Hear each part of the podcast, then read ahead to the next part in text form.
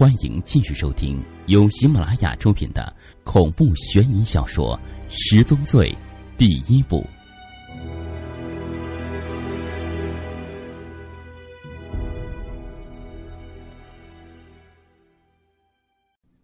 车到了一站，涌进来很多乘客，大家都往里冲。苏梅被人流接到角落里，身后站着一个大学生模样的年轻人。车门关上后没多久。苏梅感觉自己的背部被什么东西蹭了一下，她警觉起来。过了一会儿，对方先是试探性的碰了几下苏梅，蜻蜓点水似的，看她没反应，竟然把手心贴在她的裙子上。制服裙包裹着浑圆的屁股，那个美妙的轮廓被大腿上的黑丝袜衬托得更加性感。苏梅明显听到身后年轻人的喘息开始变得沉重。他心里一阵恶心，又一阵惊慌，心想这是遇到了真正的色狼。苏梅回头看了一眼，那年轻人摊开手，一脸无辜的模样。苏梅抱着胸，心想着，车一到站就把这个大胆的家伙抓起来。车厢里没有移动空间，身后的年轻人又紧紧贴了上来。苏梅明显感觉到对方已经有了生理反应。他的大脑一片空白，心砰砰直跳。他瞥了一眼华龙，华龙正坏笑着注视着他，用手机悄悄的拍照取证。那大胆色狼竟然把一只手放在苏梅的腰上。地铁的每一次小小停顿，他都会借此机会轻轻的冲锋一下。苏梅咬着嘴唇，强忍愤怒，只希望快点结束。终于，车到了一站，华龙和包斩一左一右将那年轻人夹住，随着人流下车。苏梅跟在后面，瞪着那个年轻人，气得说不出话来。此次行动共抓获六个地铁色狼，由包斩和副局长负责审问。华龙和苏梅开玩笑，问他要不要做个笔录。苏梅翻着白眼，也不理他。审讯结束，毫无收获。这六个在地铁上性骚扰女性的家伙，除了忏悔自己的行为之外，都声称自己没见过安琪小姐。他们对安琪小姐的照片没有任何印象。包斩、华龙、苏梅三人有点丧气。他们回到办公室，准备向梁书叶教授汇报。梁教授正聚精会神的看着电脑中的监控录像，以至于三人走进来，他都没有发觉。苏梅说道。哎呀，这录像我已经仔细看过一遍，地铁分局也筛选了一遍，没戏。安琪小姐失踪时，从她进入地铁到最后一班地铁驶过，这段时间的监控录像没有发现任何蛛丝马迹，在地铁各处站口都未发现她的身影，监控录像中也没有发现背包或者拿着旅行箱的可疑人物。梁教授将电脑转向包斩、华龙、苏梅三人。回头说道：“午夜恐怖片看过吗？”他们看到地铁监控器拍下的令人恐怖的一幕：最后一班地铁早已驶过，画面上的时间显示为午夜零点十分。地铁里已经空无一人，灯光熄灭了几盏，光线很暗，可以很模糊的看到地铁站台下面有一个女人弯着腰。垂着手，低着头，长发披散的耷拉下来。他缓缓的从站台下面走过。地铁中发生过很多离奇古怪的凶案。一九七四年，美国纽约，一个蒙面歹徒劫持地铁乘客做人质，每过一个小时就杀害一名，威胁政府拿出巨额赎金。面对重重包围的警察，蒙面歹徒得到赎金之后。竟然从地底下神秘消失了。后来，一个地铁寻道工人发现事先挖掘好的秘密通道。一九八二年，伦敦地铁发生惨案，列车因为停电而中途停下，六名乘客被割喉杀害。一个醉酒睡着的乘客逃过劫难，他用相机拍下凶杀现场，照片发表在《泰晤士报》上后轰动世界，这也是罪案史上。著名的地铁人魔割喉案，此案一直没有侦破。监控画面上的那个女人正是安琪小姐。监控录像中，她的姿势非常怪异，弯腰低着头，耷拉着手，在她的身体下面还有一个人，那个人正背着她从站台下面走过。因为光线昏暗，画面上很模糊，背着安琪小姐那个人只露出小半个脑袋，并且被安琪小姐的头发遮挡住了，难以分辨发型和体貌特征。苏梅将画面放大一百倍，用电脑做清晰技术处理，结果显示那人戴着一个头盔。梁教授打电话给分局局长。要他重点审讯，抓到那几个地铁色狼中是否有建筑工人、消防员，问问有谁常常戴着头盔出入地铁。包展补充说：“把那个地铁上卖报的男人也带来，也许他能提供一些线索。”一会儿，地铁安全主管把那个中年报贩就带进特案组办公室。中年报贩戴着手铐，嘟囔着说：“我就是个卖报纸，又没犯啥错误。”至于抓我吗？好家伙，这这么多人呐！包展上前打开手铐，就说：“对不起，我们想让你协助警方破案，本来想把你请来，没想到他们把你抓来了。”中年暴犯还有点抵触情绪，不耐烦的说：“我什么都不知道，别问我。”安全主管厉声说道：“老实点，好好配合。”包展拿起中年暴犯的包，检查了一下，里面有一沓报纸。这些报纸我们买了，包展说着。不过有件事想向你打听一下，你注意到地铁上都有哪些人戴着头盔？有没有注意到有什么可疑的人，例如色狼和小偷？中年报贩语气缓和了一些，絮絮叨叨讲了起来。他提供了一条重要线索：这个中年报贩每天都在地铁上卖报纸，见过不少戴头盔的人，大多是民工。也有一个唱歌的流行歌手，戴着一个摩托车头盔，还有一个人每天都乘坐地铁，看上去像个电工，也像是地铁工作人员。他似乎少了一只耳朵，总用安全帽遮挡耳部。他并不上班，有时一整天都在地铁上。安全主管找了一个头盔，中年报贩说：“对，那人戴的就是这种头盔。”经过技术对比。这种头盔和监控录像上的头盔是相吻合的。梁教授说：“嫌疑人很可能是地铁工作人员。从监控录像可以看出，他尽量低着头，有意识的躲避监控，说明他很熟悉地铁内监控探头的分布情况。”安全主管介绍说：“在这种头盔的工作人员有巡检员、维修工、机电工。”这些人呢，几乎都是夜班，有的是临时工。白天地铁运营结束之后，他们在夜间修理机车、检测轨道。梁教授说：“嫌疑人可能毁过容，性格孤僻内向，不爱与人交流，干着低贱的工作，备受歧视。他应该是单身，有着独处的空间，使他便于囚禁被害者。”安全主管说。我倒想起一个人，一个污水处理工人，长得很丑，没有老婆，还因嫖娼被罚过款。奇怪的是，安琪小姐失踪之后，他就再也没有来上过班，这几天发工资也找不到他。地铁污水处理中心有六个污水中转站，都在隧道之内，其中一个靠近机场地铁站。安琪小姐本该从机场地铁站出来，然而。却神秘失踪了。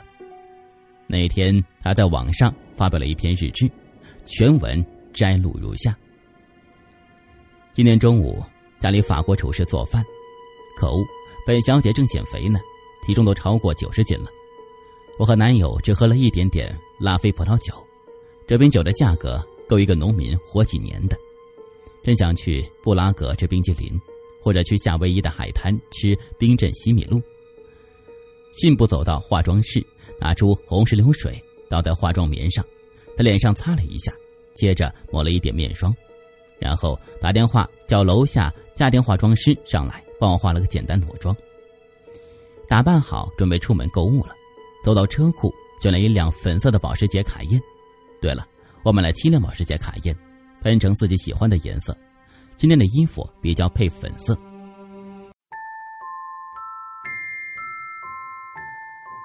本故事由喜马拉雅制作播出。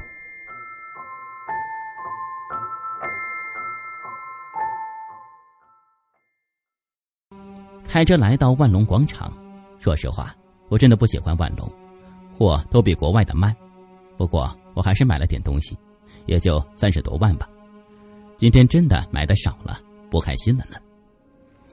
有点累，在中信泰富的 Starbucks 休息。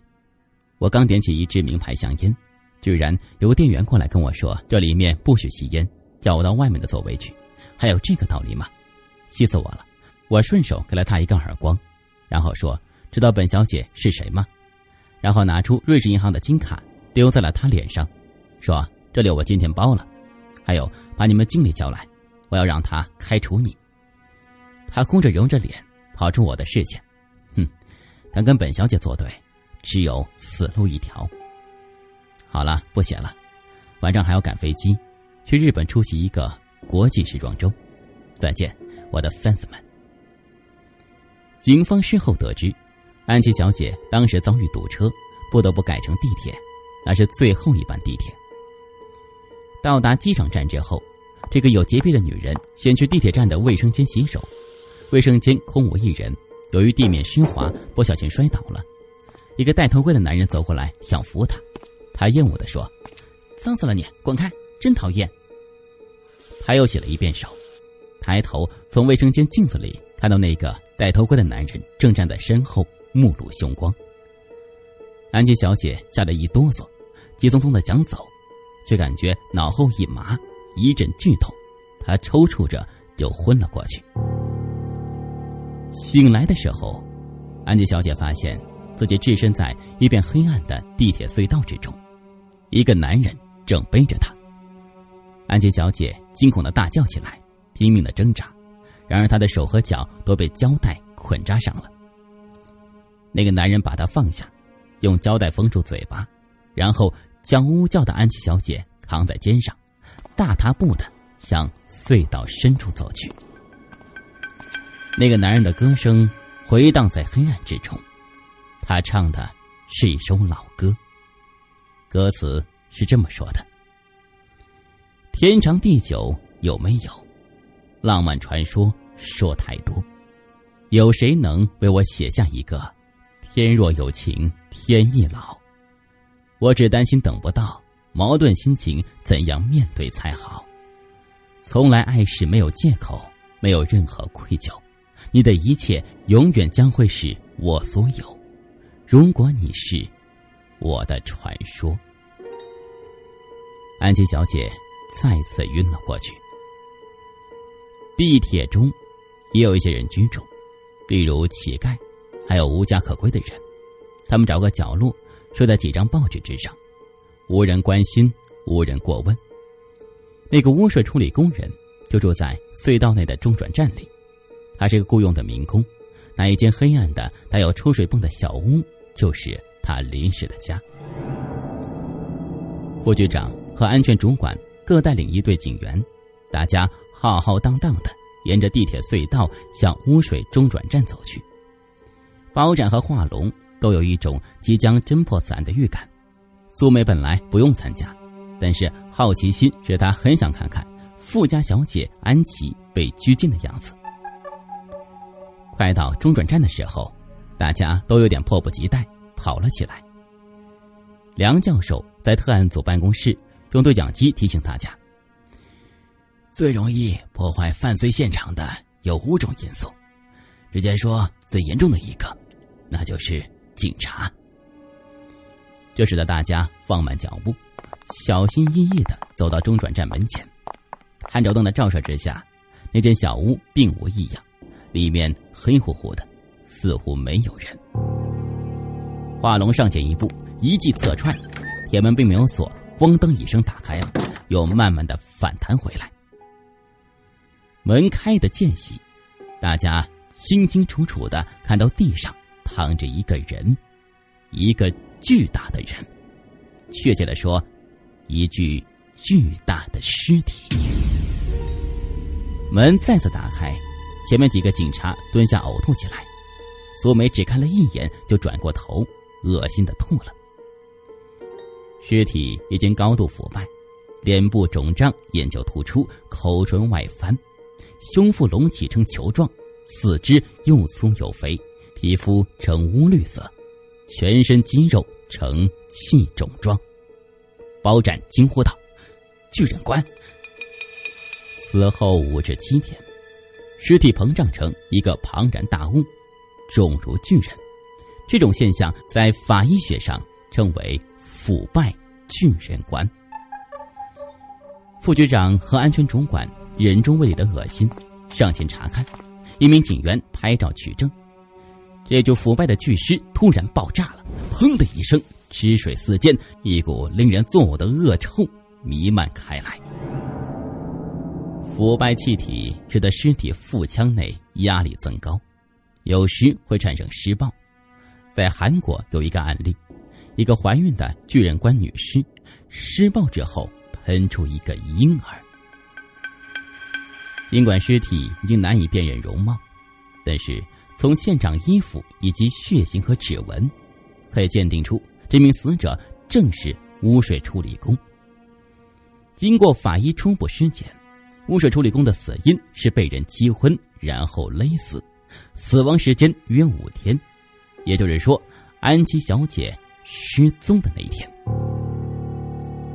案情到了这里，变得扑朔迷离，唯一的嫌疑人竟然死掉了，变成一具巨大的尸体，然后爆炸了。谁杀死了他呢？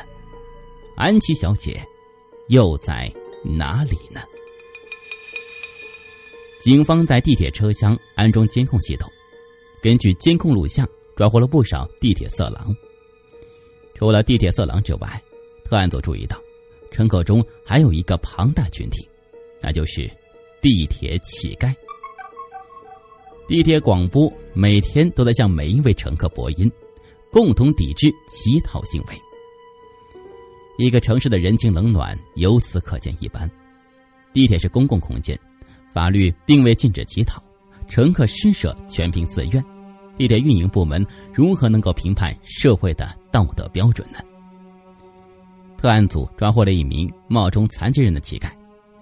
这名乞丐除了乞讨之外，还有一个爱好，喜欢坐在地上窥视女性裙下风光。第二天，特案组抓获了一个奇怪的地铁色狼，这个色狼竟然是女的。监控录像显示，这名女色狼胆大妄为，多次用手机偷偷拍摄衣着暴露的女性，甚至将手机粘贴到脚上，偷拍女性裙底隐私。警方审讯之后，没有发现安琪小姐失踪一案的突破之处。地铁警方开始怀疑侦破方向是否有误，抢走安琪小姐和杀害污水处理工的凶手是否为同一人，身份是否为地铁色狼。梁教授坚持自己的判断，他让警方释放所有地铁色狼，然后派警员秘密跟踪。华龙负责跟踪那名乞丐，包斩盯住那个在地铁上偷拍的女性色狼。苹果园一带是地铁乞丐的聚居区，至少有近百名乞丐。那里有些老房子，月租不仅便宜，而且离地铁很近。华龙暗中调查，遗憾的是没有发现异常迹象。包斩一路跟随那名地铁女色狼，她居住在三环以外的一处地下室里。阴暗潮湿的地下室充满传说，很多知名歌手、艺术家，甚至一些创业成功人士都曾经住在地下室里。女色狼三十多岁，北漂一族。她进入地下室之后，随手把门关上了。包斩悄悄记下地址，一会儿，女色狼又走出来打电话。地下室没有信号，所以不管刮风下雨、黑天白夜，居住在地下室的北漂者想要打电话，都得站在地下室的外面。女色狼打了个电话，急匆匆的离开了。他并没有关门，看来很快就会回来。包斩破案心切，犹豫了一下，立即进入女色狼的住所检查。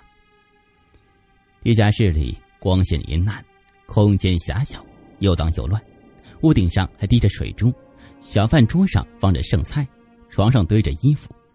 包斩注意到墙边还放着一辆破旧的山地车，车把上挂着一个头盔。墙角有一个黑色帷幔搭建的独立空间，看上去很奇怪，不知道是做什么用途的。头盔使得包斩眼睛一亮。安琪小姐失踪案中，犯罪嫌疑人就戴着一顶头盔。安琪小姐也许被凶手藏在黑色帷幔后面。包斩想到这里，心跳加快，慢慢走近。他用手拉开黑色帷幔的拉链。不提防，女色狼已经出现在背后，手里还拿着一块砖头。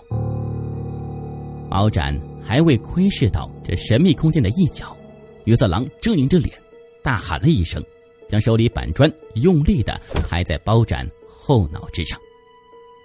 包斩眼冒金星，天旋地转，就晕了过去。您刚才听到的是《紫金故事系列之十宗罪》。第一部，第十集。想了解更多详情，请关注新浪微博“有声的紫金”，以及喜马拉雅认证账号。